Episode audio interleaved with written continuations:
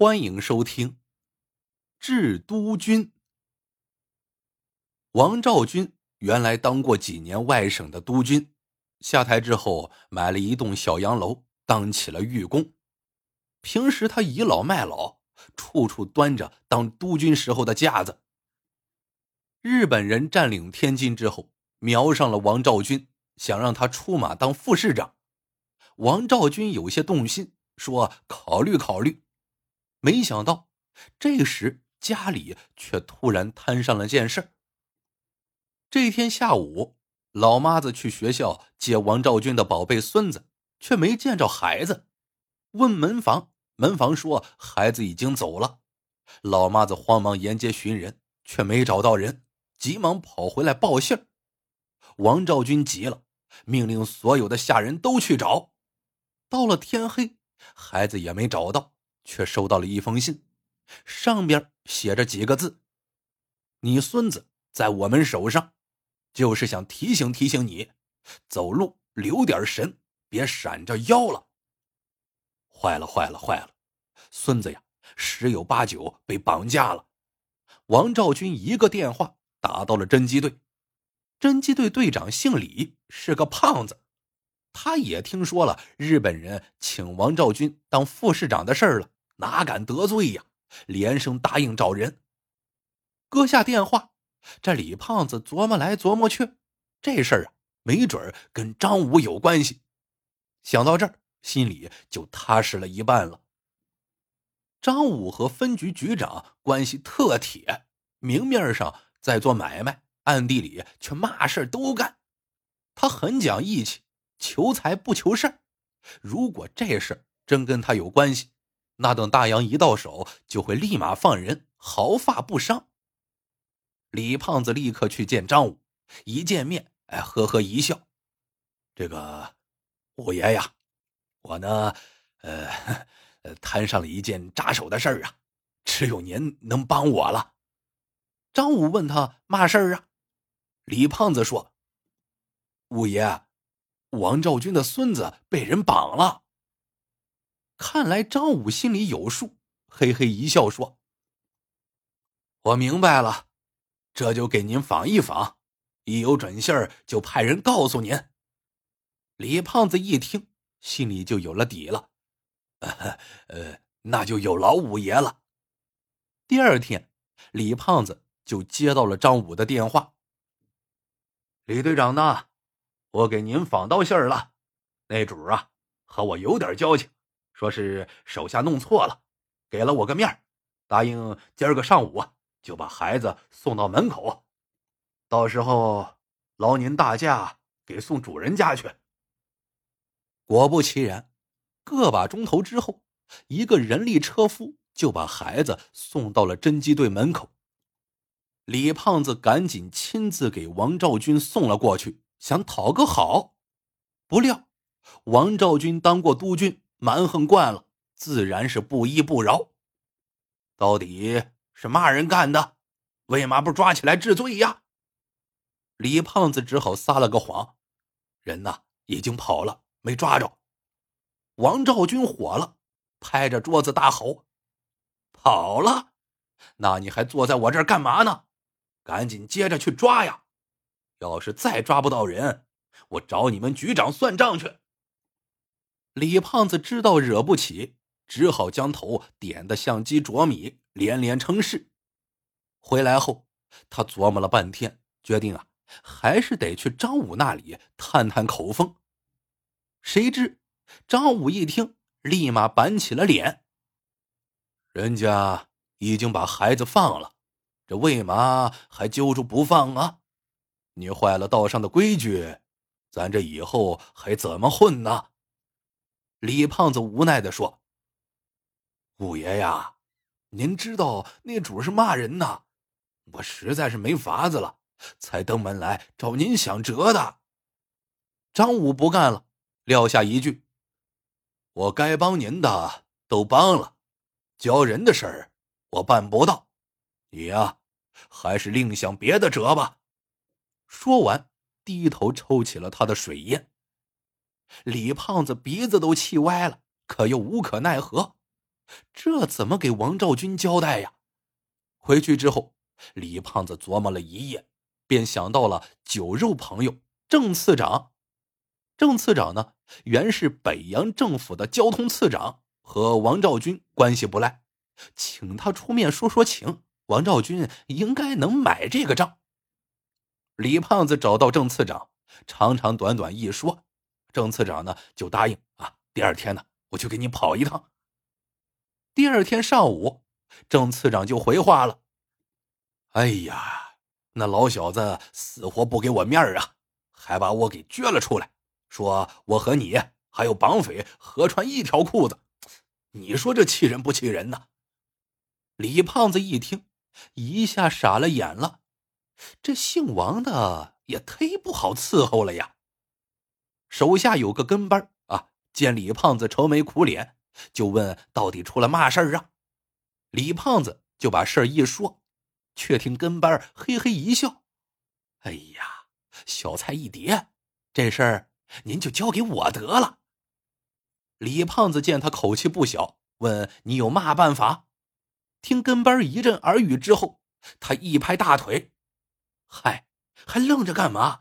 赶紧去办呐！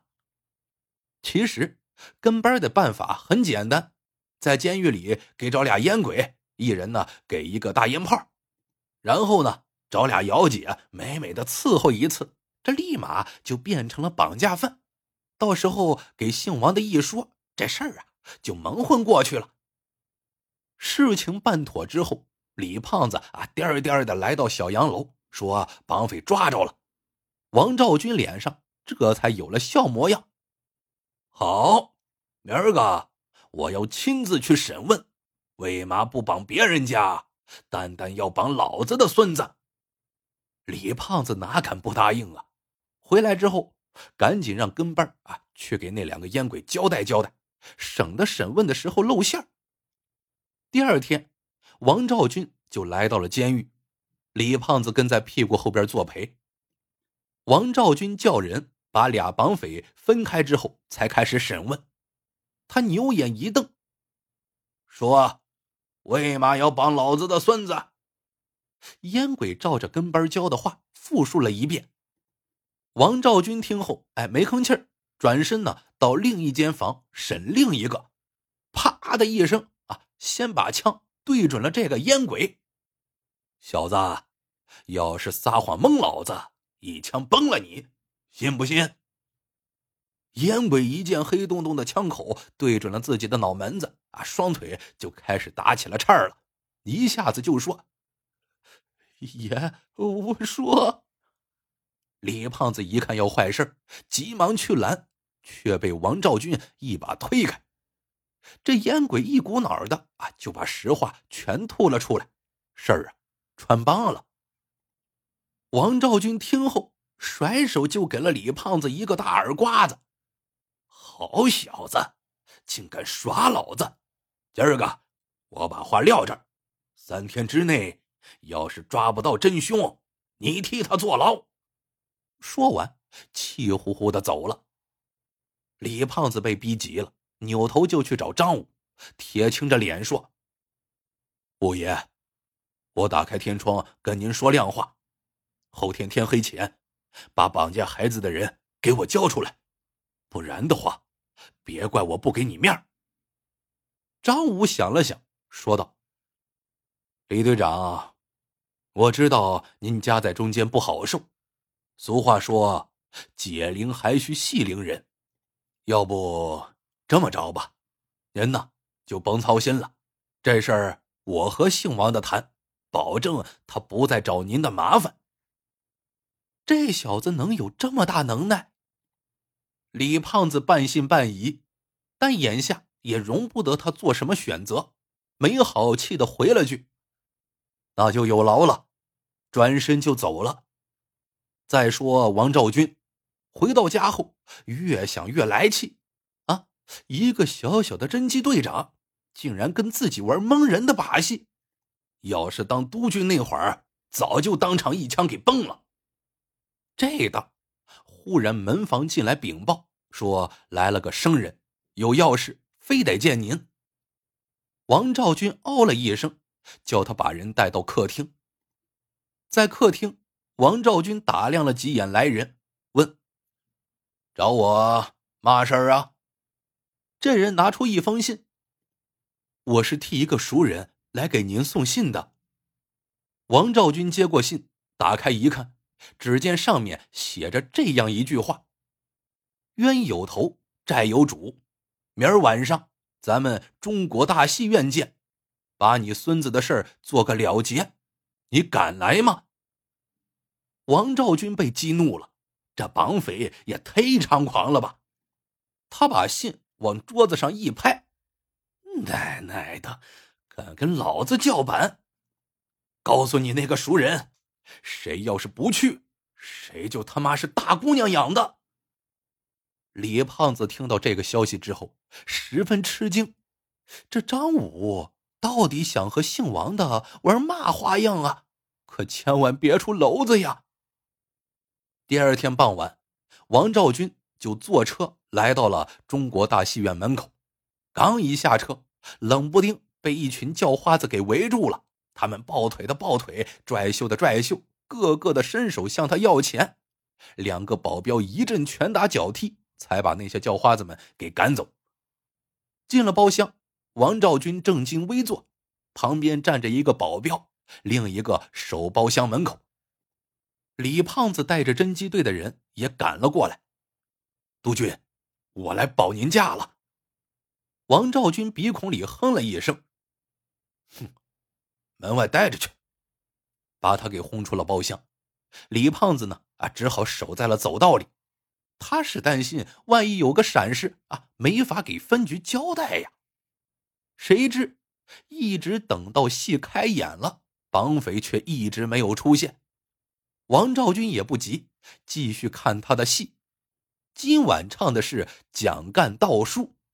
当演到蒋干从周瑜那儿盗得书信，在路上咿咿呀呀唱的时候，忽然戏院的茶房走了过来，说有人让他。给王督军送一封信，李胖子接过之后，赶紧送了进去。王兆军打开一看，上面写着四个字：“您的枪呢？”他就急忙往腰里一摸，顿时脸色大变，藏在腰里的手枪啊没了呀！信肯定是绑匪送来的，看来他们一直躲在暗处观察自个儿。这俗话说。明枪易躲，暗箭难防啊！想到这儿，王兆军开始紧张起来，立马起身说道：“这破戏，看嘛看？回家！”李胖子不知道是怎么回事，问道：“督军呢？怎么不看戏了呀？”王兆军嘛话也没说，快步下楼，朝戏院门口走去。两个保镖一前一后，满脸的警惕。王兆军走出戏院门口，保镖呢去开车门，忽然看见马路牙子上有个女的在不停的追打一个七八岁的男孩子，孩子忽左忽右乱窜，见有人从戏院出来，扭头就跑了过来，不偏不倚，一头撞在了王兆军的怀里，差点把他给撞倒在地。一旁的李胖子立马跑过来，抡了那孩子一巴掌。那孩子冲着李胖子做了个鬼脸，立马撒腿就跑了。上了车，王兆军忽然觉得腰里硬邦邦的，伸手一摸，嘿，奇了怪了，这枪啊又自个儿回来了。王兆军仔细一想，马上就明白过来了，那个小孩啊就是还枪的人。王兆军拿着手枪，发现枪管里边还塞着个纸卷儿。取出来看完上面的内容之后，顿时吓出了一身冷汗。第二天，他就带着家眷偷偷的溜回老家去了。李胖子听说王兆军跑了，这心里的石头啊才算落了地。不过呢，他十分好奇，那天张武并没有露面啊，使的是嘛法子呀，竟把这个军阀头子给吓跑了。一次见面，他就问张武。是怎么事儿啊？张武呢，却呵呵一笑，嘛话也不说。直到小日本投降之后，李胖子这才知道那张字条上写的是嘛？写着：“王兆军，挑明了说，绑你孙子的，只是想给你提个醒儿。要是放着好好的中国人不当，非要给日本人当三孙子，立马就叫你吃饭的家伙事儿搬家，信不信？”好家伙，原来是一封真的能够说到做到的威胁信呢。故事到这里就结束了，喜欢的朋友们记得点赞、评论、收藏，感谢您的收听，我们下个故事见。